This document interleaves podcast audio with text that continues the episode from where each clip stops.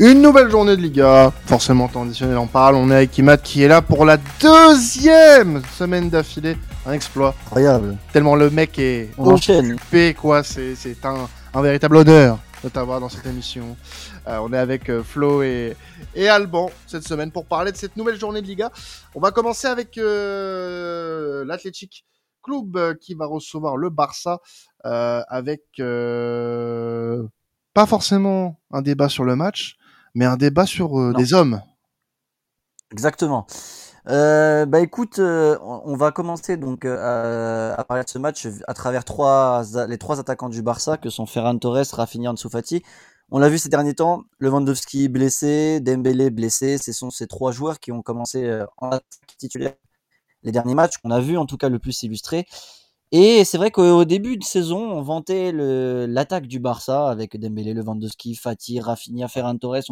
On, parlait d'une vraie armada. Même Fils de Paille est parti entre temps, mais on se disait que c'était pas grave parce qu'on avait cinq joueurs de calibre.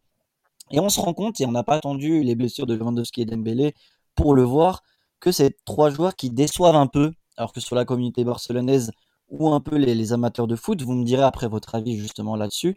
Euh, mais voilà, ce sont trois joueurs, Rafinha, Ferran Torres et Ansu qui déçoivent un peu, mais qui sont très euh, différents les uns des autres. On a Rafinha qui pourtant fait une saison sur le papier pas dégueu. Euh, il est à 8 buts, 9, passes, 9 passes D, donc c'est un des joueurs les plus décisifs du club. Mais c'est quelqu'un qui fait pas mal de mauvais choix, qui a des fois des lacunes techniques assez effrayantes pour quelqu'un qui est justement dans la technique. Il a une difficulté d'adaptation quand même au système de jeu barcelonais par rapport à ce qu'il faisait en première ligue. Euh, ça reste quand même, voilà, un- on sait un joueur à fort potentiel, mais il a quand même du mal des fois à trouver ses marques. Au début, il était titulaire avec Dembélé sur le flanc gauche, il est il alternait avec Dembélé à gauche, à droite, etc. Puis après, il a pris le côté droit le temps de l'absence de Dembélé, donc il a eu pas mal de, de temps de jeu ces derniers temps. Après, on a Ansu Fati. Ansu Fati, c'est plus particulier. Première saison qu'il euh, commence vraiment sans blessure, euh, ses premières saisons pleines. Il a eu des fois des manques de temps de jeu euh, et on va pas se mentir, euh, il répond pas forcément aux attentes. Lui, avant, qui était létal devant le but, dès qu'il avait une occasion, c'était un but. On, louait son efficacité. En Espagne, c'était le plus jeune buteur. En Ligue des Champions, c'était le plus jeune buteur. En Liga, un des plus jeunes buteurs également. Euh, donc, en fait, il nous a habitués à des standards quand même assez hauts. Et euh, là, le voir peiner, le voir euh, avoir une capacité d'élimination un peu plus compliquée qu'avant, alors que c'était son gros, son fort, bah, ça inquiète aussi les fans du Barça. Et puis enfin, on a Ferran Torres, qui était l'année dernière un des titulaires du Barça dans, cette transition euh, sous Xavi, qui était tout le temps titulaire. On voit que lui, il a un gros manque d'efficacité. Cette année, il a moins de temps de jeu. Il peut jouer à gauche, à droite, en pointe, en l'absence de Lewandowski, même si c'est pas son fort. Euh, c'est quelqu'un d'assez polyvalent, de technique, qui se crée beaucoup d'occasions, mais qui a un énorme manque d'efficacité devant le but. Euh, voilà, donc c'est trois joueurs que j'ai à peu près présentés. Euh, on parle de, rumeurs de départ de l'un de ces trois joueurs, peut-être plus même, mais moi je voulais savoir s'il fallait vraiment s'en débarrasser d'un des trois, lequel vous choisiriez? Je répète juste pour les, postes. Ansu Fati joue essentiellement à gauche, Ferran Torres peut jouer des deux côtés, et Rafinha est surtout à droite. Voilà, à votre avis les gars, qui devrait quitter le Barça entre les trois pour vous? Dur. Très dur. Ah, compliqué. Euh, après, euh, si tu me demandes de faire un choix entre les trois, c'est pas forcément un choix euh, qui dirait que c'est le plus nul qui doit partir. Bien sûr. Mais pour moi, Ansu Fati a peut-être moins d'avenir euh, dans, dans ce Barça-là. Je Mhm. m'explique. Euh, de par euh, peut-être ses dernières performances et son temps, son temps de jeu.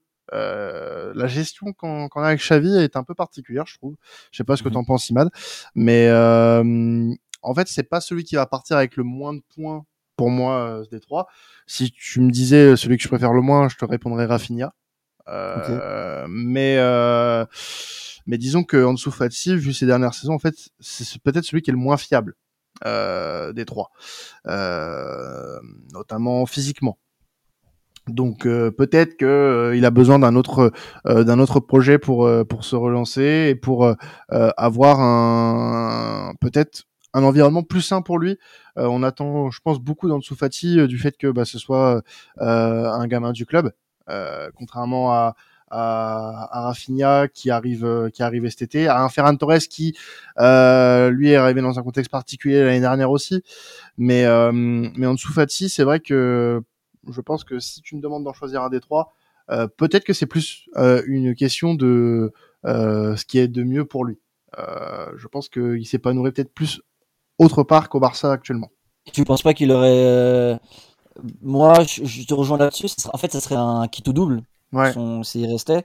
Euh, mais est-ce que tu penses pas que la saison prochaine, parce que c'est sa première saison pleine en soi, sans blessure, est-ce que tu penses pas que ça peut être une saison en dessous, puis après une explosion, ou est-ce que tu penses vraiment qu'il doit quitter le club? Parce que la pression plus forte sur Ansu Fati au-delà de son âge, c'est qu'il récupère aussi le 10 de Messi. Ouais. des promesses derrière, on sait très bien que c'est pas Messi, mais une promesse de construction, euh, c'est un peu une marque comme quoi euh, l'après Messi, la nouvelle génération du Barça doit se construire autour de lui. Et quand tu vois derrière des Araujo, Pedri, Gavi qui eux euh, ont confirmé, lui il a un peu de mal. Est-ce que tu penses que c'est foutu ou enfin foutu? Le problème, c'est que, l'avenir. Bah, ce problème, c'est que tu parles de l'avenir de, de Don Soufati euh, en tant que potentiel leader de cette équipe. Sauf que euh, cet avenir, il s'attache avec beaucoup de conditionnels quand même. Quand tu, mhm. quand on regarde ses performances euh, et sa et sa régularité. Donc, je dis pas que le projet est mort, mais je dis qu'il a pris un sacré coup dans un, un sacré coup dans, dans la tronche. Et malheureusement, si le Barça avait à choisir, eh ben je pense que le fait de penser à un départ d'Ansu Fati serait pas déconnant.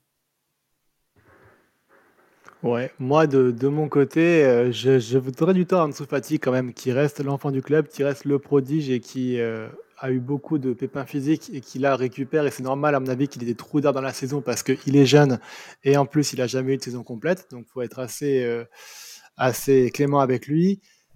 Ferran Torres, en fait, le problème, c'est que j'aimerais bien laisser partir, mais il a un profil qui reste assez intéressant, qui est assez polyvalent. Et dans cet effectif du Barça, en fait, le l'avoir est assez, est assez intéressant dans le sens où tu peux le mettre sur le côté gauche, tu peux aussi le mettre sur le milieu de terrain euh, de temps en temps. C'est un profil qui peut bien te dépanner si jamais tu as des blessés ou autre, mais pas en tant que titulaire. Rafina, par contre, pour moi, c'est la grosse déception de cette année-là. Euh, un joueur très irrégulier, un joueur qui avait l'habitude à Leeds de, de surperformer les expected goals, qui était un vrai tueur devant le but, et on n'arrive pas à retrouver ce Rafinha-là au Barça cette saison-là. Et ça fait beaucoup de mal parce que donc, Rafinha qui ne marque pas, c'est un poids dans ton animation offensive, et c'est un poids pour euh, tout le Barça qui doit donc, je dirais pas jouer à 10, mais qui doit quand même compter sur un côté droit qui est beaucoup moins animé de manière pertinente quand il joue plutôt que quand il est quand il est pas là si dans ces conditions-là, je, fais un choix, du coup, bah moi, je laisserai partir justement Rafina, qui, euh, bah, alors peut-être que la saison prochaine, il pourrait très bien s'adapter à la Liga et pourrait retrouver un peu le rendement qu'il avait euh, avec Leeds, mais je, je, je lui vois pas je sais pas, j'ai du mal à le sentir. Je n'arrive pas à expliquer pourquoi il est dans une telle méforme. J'ai l'impression que le club ne lui convient pas, que le championnat ne lui convient pas et qu'il serait beaucoup plus performant en première ligue. Et avec ces éléments-là, bah, dans ce cas-là, bah, il faudrait euh, plus lui le laisser partir et, recruter un vrai ailier qui soit beaucoup plus efficace et beaucoup plus tueur que ce que tu as aujourd'hui avec Rafinha. Alors moi je suis, euh, je vais pas surcharger parce que je suis euh, totalement d'accord avec ce que vient de dire Flo.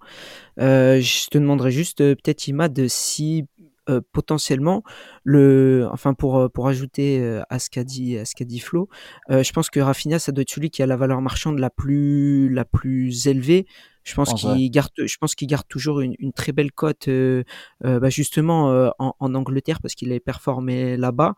Alors après est-ce que du point de vue des, des, des finances du, du Barça justement là où toi tu parlais de, de, de, de qui tout double et que là tu aurais peut-être tout à y gagner, ça voudrait dire que tu garderais Ferran Torres qui a ce profil euh, que tu peux mettre un petit peu partout.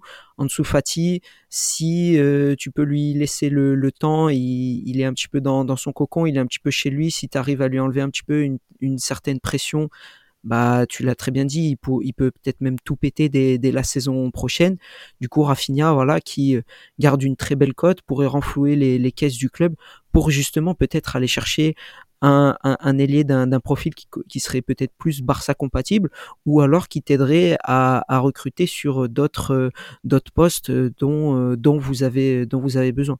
Donc moi c'est plus sur euh, peut-être même la, notion de valeur marchande que j'appuierai euh, sur, euh, sur ma décision d'aller vers Rafinha aussi. Moi, je, te, je comprends ce que, ce que tu dis là-dessus. Moi, de base, celui pour lequel j'ai le moins d'attache, c'est Ferran Torres. Effectivement, dans son jeu, je trouve que c'est celui qui a le moins apporté au Barça dans l'animation offensive. Mais une donnée qu'on a oublié pour Rafinha d'évoquer, c'est qu'il y a Dembélé. Et que Dembélé, euh, Rafinha, pendant très longtemps, au début de saison, on a associé les deux. on voyait qu'il y avait beaucoup de, voilà, tournante entre les deux, hein, à gauche, l'autre à droite, puis ça tournait pendant le match, etc. Et Dembélé, vraiment, son couloir droit, c'est à lui, c'est son couloir. Euh, il est vraiment efficace. En une accélération, voilà, il, il apporte beaucoup de danger. Rafinha a pu jouer pendant l'absence de Dembélé, il n'a pas apporté autant que lui. Et je pense pas que euh, condamner Rafinha à gauche parce que Dembélé revient à droite serait propice pour lui et à son amélioration du club. Donc peut-être que celui qui fera les frais de, ce sacrifice entre les trois, ça sera plus euh, Rafinha pour le coup. Eh ben écoutez, euh, c'est un débat qu'on aura peut-être certainement cet été hein, entre euh, ces trois joueurs pour savoir qui partira du Barça. Passons à une autre rencontre. Imad avec Villarreal qui va jouer face au face face au Real Betis, dans une course à l'Europe. Oui, bah, alors c'est pour moi une des plus grosses affiches du week-end, euh, Real Betis Villarreal. Villarreal qui est à 4 points euh, du Real Betis, euh, donc sixième et juste derrière le Real Betis cinquième. le Real Betis qui était sur une bonne série de victoires, on en parlait la semaine dernière, qui jouait le Real Madrid avec des attaquants en moins et qui a fait un 0-0 positif pour eux, qui ont été très très solides, donc qui maintiennent cette belle série. Euh, à l'heure où on parle, ils n'ont pas encore joué en Europa League, mais ils vont affronter Manchester United, donc ça va être un très bon test pour eux. Canales est de retour, ça devrait leur faire du bien euh, offensivement à cette, équipe-là. Villarreal, à mon avis, ça va être euh, pour eux le moment ou jamais de jouer, de se rapprocher de ce top 5. Euh, sinon, ils s'en éloigneraient fortement aussi. Ils n'étaient pas sur une bonne série ces derniers temps, Villarreal, mais ils sont bien revenus. ils ont gagné deux fois, donc contre Etafé et contre Almeria. Gérard Moreno est revenu de blessure. Alors Gérard Moreno, c'est quand même un, un poids à Villarreal. Euh, il était blessé pendant déjà deux mois en début de saison. Et là, il était blessé depuis le 11 février. Il est rentré, il a marqué contre Almeria. Et on sait que Villarreal avec Moreno, euh, c'est vraiment une autre équipe. Alors pour le moment, pareil, à on enregistre, il joue en Conférence League contre Anderlecht. Il n'était pas titulaire. Euh, il devrait pas non plus être titulaire contre le Real Betis, mais c'est une équipe, c'est un joueur qui peut en super sub apporter à cette équipe de Villarreal. Voilà, Villarreal qui a été quand même inconstant, assez inconstant cette saison, qui avait super bien démarré, mais voilà, depuis avec Kiki Sétienne, le c'est assez irrégulier. Donc euh, voilà, moi je voulais savoir euh, votre ressenti sur ce match-là, Villarreal-Real Betis, que vous avez un petit pronostic et qui vous voyez remporter ce match? Bah, pour moi, ça sera Villarreal, parce que le Betis joue aussi en Europa League la contre Manchester. À mon avis, ils vont euh, beaucoup donner. Ils jouent en plus au Old donc euh, le, le voyage plus le match plus un effectif qui est de plus en plus restreint avec toutes les blessures qu'ils se coltinent euh, me font penser qu'ils vont arriver en tirant la langue à Villarreal et qu'ils vont payer cher. Donc avantage pour moi côté Villarreal. Alors Villarreal a un avantage, en effet, c'est cette confrontation en Europa League pour pour le Real Betis. Euh, Villarreal a fait nul contre Anderlecht hein, en Coupe d'Europe là euh, cette ah semaine. Ah bah. euh, ouais, ça s'est terminé un peu avant euh, qu'on en parle justement, au moment où on enregistre. Hum, donc euh, Villarreal sera pas non plus dans une dans un très voilà exactement un nul face à Anderlecht. Tu pouvais peut-être espérer mieux pour pour Villarreal. Donc pour moi ça a été un match disputé. le Real Betis a fait un très beau résultat le week-end dernier face au Real Madrid. Euh, donc euh, non, peut-être un match nul. Voilà, entre les deux, ce qui euh, bah, les conforterait dans cette dans cette course à l'Europe, puisque pour le moment ce sont les deux équipes qui sont qui sont dans la, dans les places européennes. Attention, le Rayo qui joue face à Bilbao aussi, qui, qui va être aussi intéressant pour le pour la course à l'Europe, mais jouer un match. Celta Vigo. ouais, le Celta. ah oui, va jouer le Celta. Pardon, oui, je me suis gouré. Euh, j'ai pas. Ouais, C'était le match de la semaine dernière, t'inquiète. C'était le match de la semaine dernière, exactement. Oui, le Rayo qui joue, qui joue le Celta, c'est ça. Exactement. Euh, ouais, match nul. Match nul, ok. Ouais, pour moi, je pars aussi sur un sur un match nul parce que euh, euh je pense que le Betis a plutôt intérêt euh, déjà à essayer de, de, maintenir la distance avec euh, avec les, les poursuivants pour justement essayer peut-être de, de, de s'assurer, enfin, de, de, de, se mettre un petit peu plus euh, dans de meilleures dispositions pour continuer sa, sa quête, euh, sa quête vers, euh, vers l'Europe. Euh, on, sait en plus qu'ils ont perdu euh, bah, Nabil Fekir récemment, donc d'un point de vue créativité offensive, déjà ils perdent, ils ont perdu une sacrée une sacrée arme. Par contre, depuis le début de saison, même si voilà, on a souvent répété le, le côté un petit peu rugueux, parfois même trop, euh, que le Real Betis peut, peut avoir, ils sont capables justement de, de, de faire déjouer Villarreal à domicile, et ce malgré le retour de, de, de Moreno qui peut bah, peut-être être encore un petit peu un petit peu limite. Euh, pour justement peser sur les défenses comme il en avait l'habitude avant avant sa blessure. Donc moi je partirais ouais aussi sur un sur un match nul 0-0 ou un partout.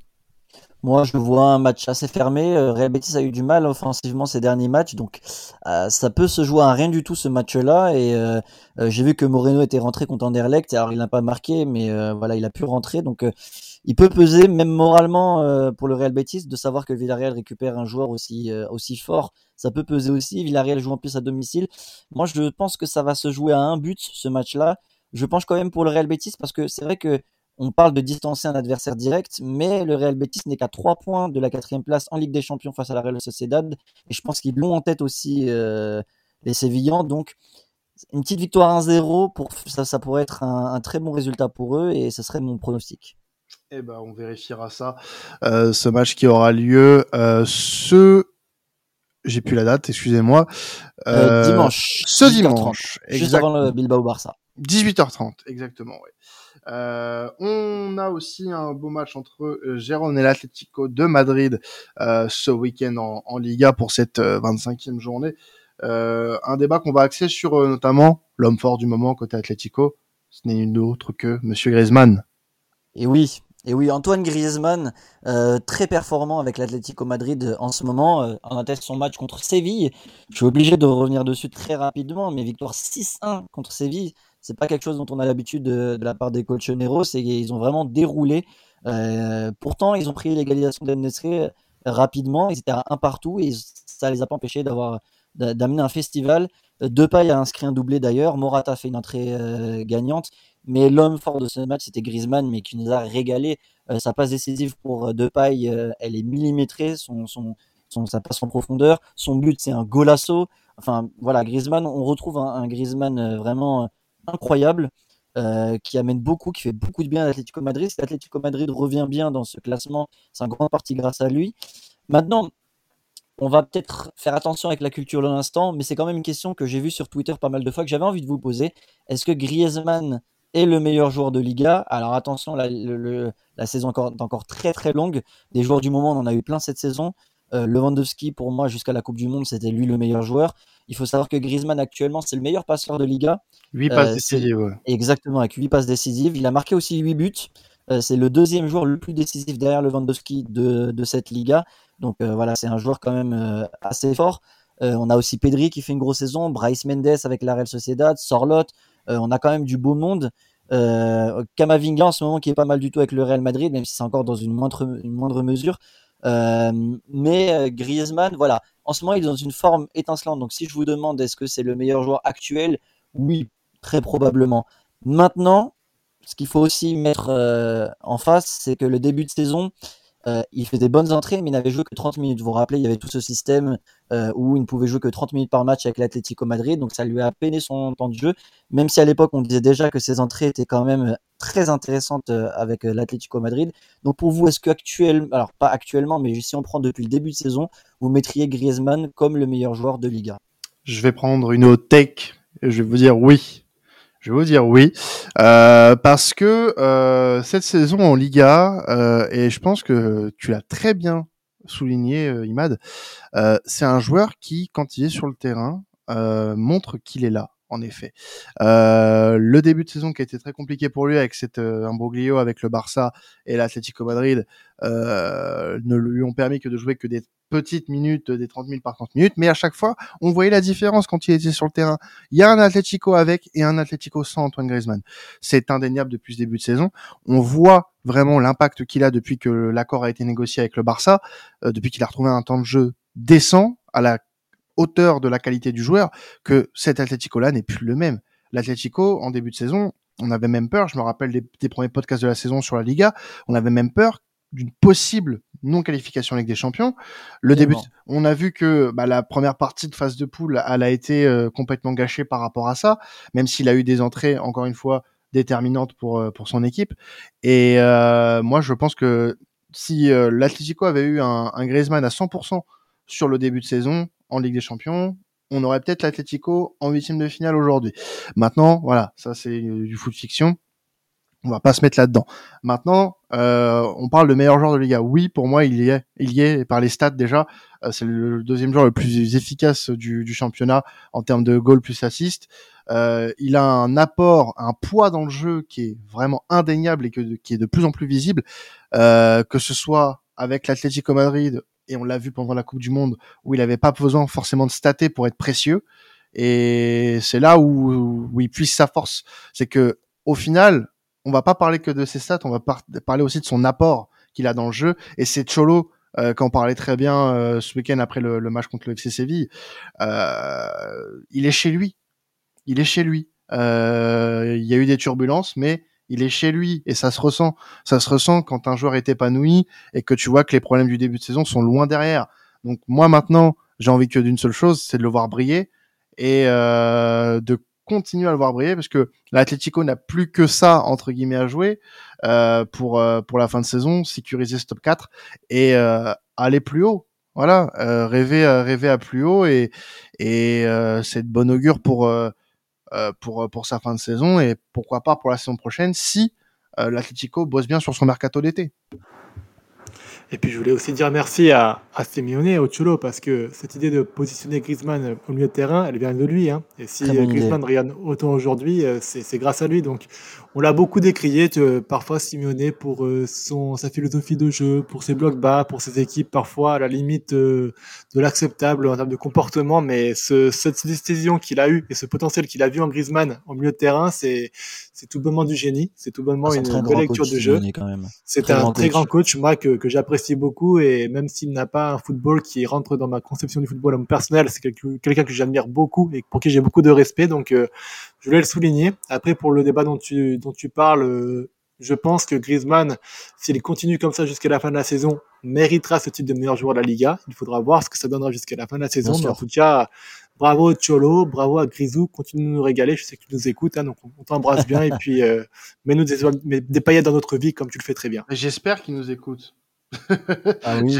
J'espère qu'il nous écoute. Il y a intérêt. Bah ouais, attends, attends, et oh. Ouais, mais sur le, sur le, encore une fois, si on parle jusqu'à maintenant, oui, Griezmann, il peut, il peut totalement mériter. Je pense que la discussion, pour moi, à mon sens, euh, se joue avec aussi Lewandowski et Pedri, parce que le Barça, s'ils sont aussi bons, serait dommage de ne pas mettre un joueur du Barça. Maintenant, Lewandowski, depuis le retour de la Coupe du Monde, c'est pas ça. Euh, donc, ça m'étonnerait qu'ils le prennent en, fin de saison. Pedri, en ce moment, c'est les blessures, mais Pedri aussi a eu un gros, gros poids dans, dans l'animation, dans le jeu du Barça. C'est le joueur essentiel du Barça. Euh, le Barça sans Pedri, et c'est bien désolant d'ailleurs euh, qu'à son âge ce soit déjà le joueur le plus important du, du, club, mais c'est le cas. Il a un énorme euh, impact dans le jeu du Barça et lui aussi pourrait mériter ce titre de meilleur joueur. donc la saison est encore très très longue, on est qu'au mois de mars, trois mois c'est encore très long, donc à voir comment la saison va, va évoluer. Mais c'est clair que Griezmann en ce moment, voilà, il, il, régale.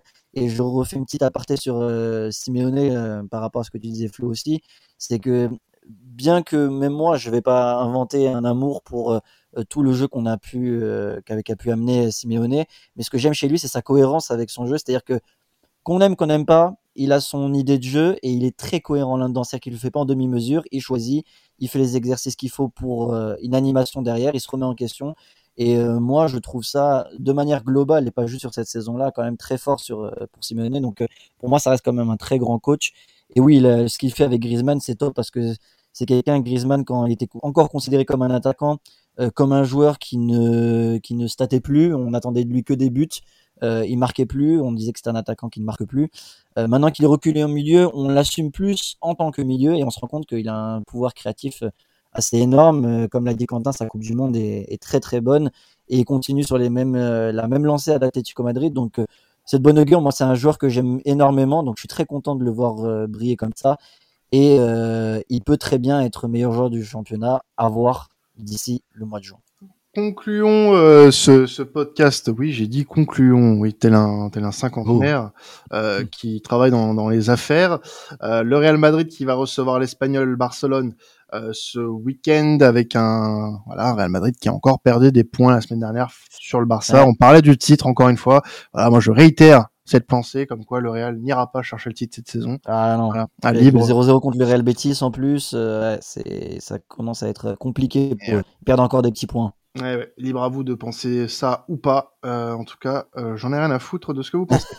euh, donc le Real qui reçoit l'Espagnol, je le disais, on va axer ça sur un joueur du Real justement, euh, qui est nul d'autre que Monsieur Eden Hazard. Étonnant. Étonnant, les gens ne savaient même plus, ça se trouve qu'il était joueur du Real Madrid. Et le saviez-vous? Eh, saviez-vous? Mais c'est un peu Alan aussi hein, qui nous a rappelé un peu ça la semaine dernière. Il a voulu nous parler d'Eden Hazard. Alors, c'était très marrant parce qu'il avait limite euh, euh, mis la faute sur Hazard euh, pour euh, le, downgrade du Real Madrid. C'était assez marrant. Euh, mais oui, c'est Eden Hazard existe encore et il y a des rumeurs en ce moment sur un départ de sa part parce que son contrat finit en juin 2024. Donc, euh, il n'est pas encore libre cet été, mais le Real Madrid essaie d'activer des pistes pour le dégager euh, dès cet été. Alors, ça n'ira pas très loin dans, dans, l'analyse. Moi, ce que je vous demande, c'est un peu assez global. On a un peu de temps jusqu'à la fin du, du podcast. Qu'est-ce que vous pensez de la situation d'Hazard Parce que oui, ce joueur existe encore. C'est tellement fort à Chelsea, tellement voilà bon. On sait qu'il a eu des blessures derrière. Il n'a jamais rebondi au Real Madrid. Rodrigo, Asensio, euh, Benzema, tout le monde est devant lui à la hiérarchie de, des attaquants. Même les, les, nouveaux petits jeunes passent devant lui. Donc c'est quelqu'un qui n'a plus d'avenir au Real Madrid. Mais quel est son avenir tout court dans le foot? Donc voilà, je voulais savoir où vous le voyez rebondir. Il faut qu'il accepte que son corps l'a lâché, qu'il est en train de payer euh, toutes ces années de, mauvaise hygiène de vie euh, dont il avait quand il était au top en Angleterre et qu'il n'avait pas besoin justement d'avoir cette hygiène de vie et que bah qu'il accepte que bah voilà qu'il rejoigne soit un championnat secondaire ou qu'il prenne sa retraite tout simplement parce qu'il a plus le corps pour jouer au très haut niveau ou pour jouer au niveau Ligue des Champions à mon sens. Euh, ce qui lui arrive, il le mérite amplement c'est un vrai gâchis dans, dans, le football, à mon avis. Alors oui, il a une très belle carrière à Chelsea, mais il aurait pu faire tellement mieux. Il aurait Vraiment. pu faire tellement plus. Et euh, cette fin, il la mérite. Euh, il ne peut s'en prendre qu'à lui-même. Voilà, à force de traîner au McDo et pas dans la salle de muscu, tu payes forcément à un moment donné. Et euh, voilà, donc mange ton Big Mac au lieu de ta déception, Eden. Et puis oh là là, va, va jouer pour un oh, qui oh là là là là là là on, là on espère que je ne nous écoute pas, Eden. Oh bah après, pff, honnêtement, il a pas tort. Il a pas tort parce que bon, il a la même hygiène de vie que moi, quoi. Qui je suis pas professionnel. Euh, loin de là, je fais mes petits fives de temps en temps avec un petit niveau. Hein, on va pas se mentir. Mais euh, mais voilà, ça reste ça reste décevant et l'avenir d'Eden Hazard après, il est jamais trop tard. Il est jamais trop tard pour se ressaisir euh, dans, dans, dans, une carrière professionnelle. Euh, maintenant c'est vrai que bah, son virage euh, Chelsea-Real Madrid, il l'a très mal négocié.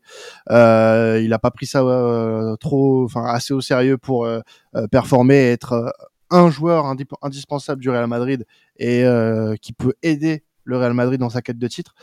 lui, malheureusement, il a vu le Real Madrid faire ça, mais sans lui, sans son aide. Donc du coup, ouais, son avenir, bah déjà loin du Real Madrid, ça c'est une certitude.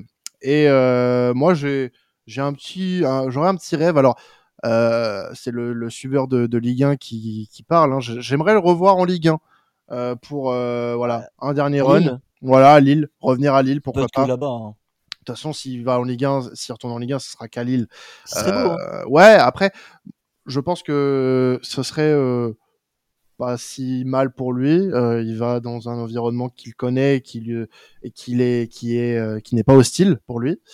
Euh... Là, physiquement, est-ce que euh, sans non plus le... mais bon, ça fait longtemps qu'il n'a pas joué. Ça demandera que... un petit peu de réat réathlétisation aussi pour lui. Ça peut être vrai. Euh, donc voilà, est-ce que il n'aurait pas tout intérêt à, à, boucler ça rapidement, un départ rapide, peut-être une voilà, je sais pas, il est en fin de contrat, c'est ça?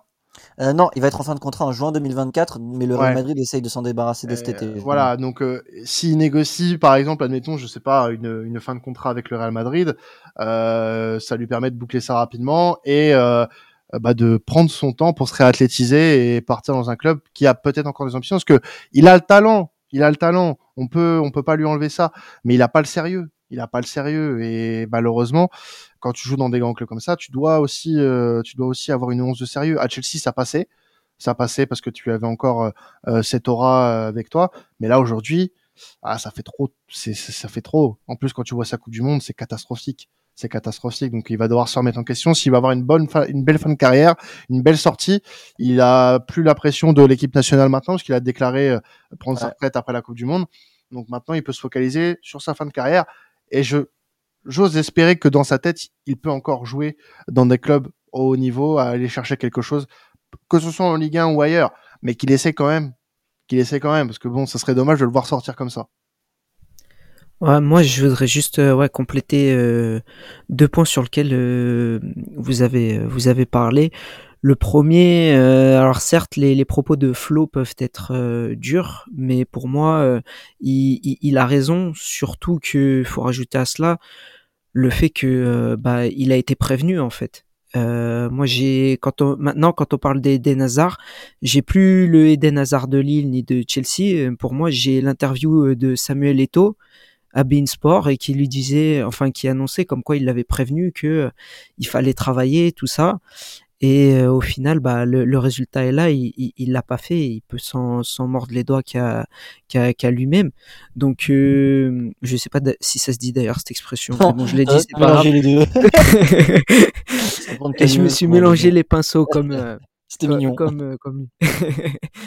non, et après, par contre, sur le fait d'un retour en Ligue 1, ou retourner dans un championnat secondaire tel que bah, par exemple le championnat belge par exemple je suis absolument pas pour parce que je pense que après moi j'apprécie beaucoup le, joueur et je pense que psychologiquement déjà ça doit être euh, ça doit être dur il en a pris pas mal euh, euh dans, les dents mérité parce que c'est lui comme on l'a souligné avant qui qui a fait ce, ce, choix de carrière qui a suivi ce style de vie et tout ça. Mais je pense que psychologiquement pour lui il vaudrait mieux qu'il trouve peut-être un championnat euh, secondaire, mais dans un pays où on pourrait le laisser peut-être un petit peu plus euh, tranquillement.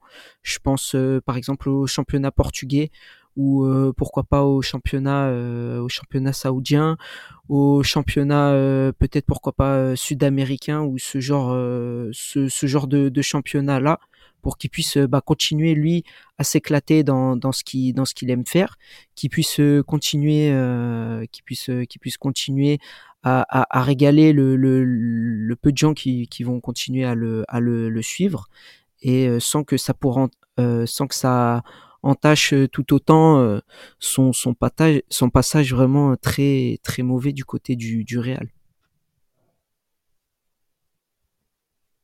Ah, on suivra, pardon, avec attention. petit problème technique, hein, vous m'excuserez pour ce petit temps de latence. on suivra avec attention euh, ce qui va se passer pour Eden Hazard sur la fin de saison. En tout cas, on va se quitter là-dessus pour cet épisode euh, Liga traditionnel. Vous pouvez bien sûr continuer à nous écouter. Il y a la Bundes, la première Ligue, la Serie A cette semaine. On est très très bien. Moi, je vous dis pas la semaine prochaine puisque je ne serai pas là. Euh, voilà, c'est mon tour de garde. Oui, ton cœur s'est brisé, euh, Flo. Mais t'inquiète pas, je reviendrai la semaine d'après. Voilà, je, je file les clés du camion à Karel euh, pour la semaine prochaine. Et puis euh, voilà, je vous souhaite une très bonne fin de semaine, un très bon week-end de football. C'était traditionnel. Ciao tout le monde.